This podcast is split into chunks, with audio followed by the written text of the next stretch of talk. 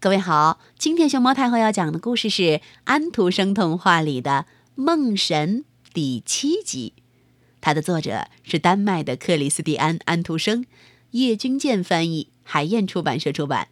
关注微信公众号和荔枝电台“熊猫太后”摆故事，都可以收听到熊猫太后讲的故事。星期日到了，晚安，奥列路奇埃说。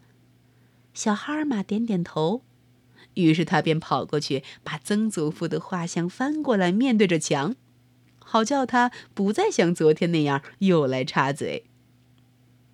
现在你得讲几个故事给我听，关于生活在一个豆荚里的五颗青豌豆的故事，关于一只公鸡的脚向母鸡的脚求爱的故事，关于一根装模作样的缝补针。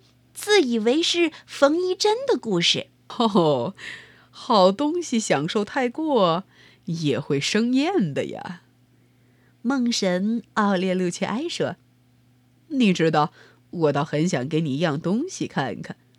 我把我的弟弟介绍给你吧，他也叫做奥列路切埃，不过他拜访任何人从来不超过一次以上。”当他到来的时候，总是把他所遇见的人抱在马上，讲故事给他听。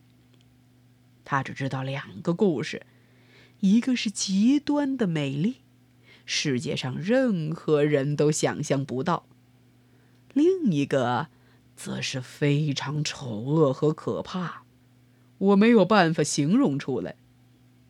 于是。奥列路却埃把小小的哈尔玛抱到窗前，说：“你现在可以看到我的弟弟，另一位叫做奥列路却埃的人了。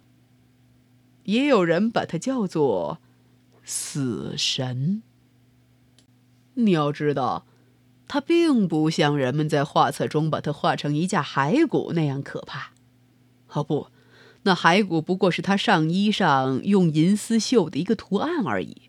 这上衣是一件很美丽的骑兵制服，在他后边，在马背上飘着一件黑天鹅绒做的斗篷。请看他奔驰的样子吧。哈尔玛看到这位奥列路却埃怎样骑着马飞驰过去，怎样把年轻人和年老的人抱到自己的马上，有些。他放在自己的前面坐着，有些放在自己的后边坐着。不过他老是先问：“你们的通知簿上是怎么写的？”他们齐声回答说：“很好。”他说：“好吧，让我亲自来看看吧。”于是，每人不得不自己把通知簿交出来看。那些簿子上写着“很好”和“非常好”等字样的人。坐在他的前面，听一个美丽的故事。那些簿子上写着“勉强”“尚可”等字样的人，只得坐在他的后边，听一个非常可怕的故事。后者发着抖，大声哭泣。他们想要跳下马来，可是这一点他们做不到，因为他们立刻就紧紧地长在马背上了。不过。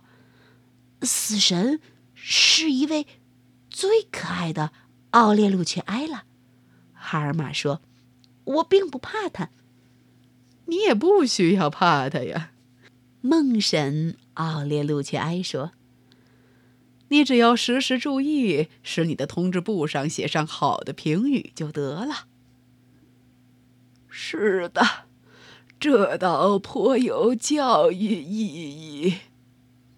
曾祖父的画像叽咕着，提提意见，究竟还是有用的啦。现在，老人家算是很满意了。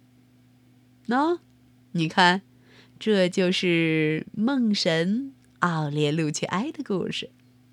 今晚，他自己还能对你多讲一点儿。听到连路切埃给你带来的故事，别忘了也分享给你周围的朋友和熊猫太后啊！晚安，正在听故事的你，好梦。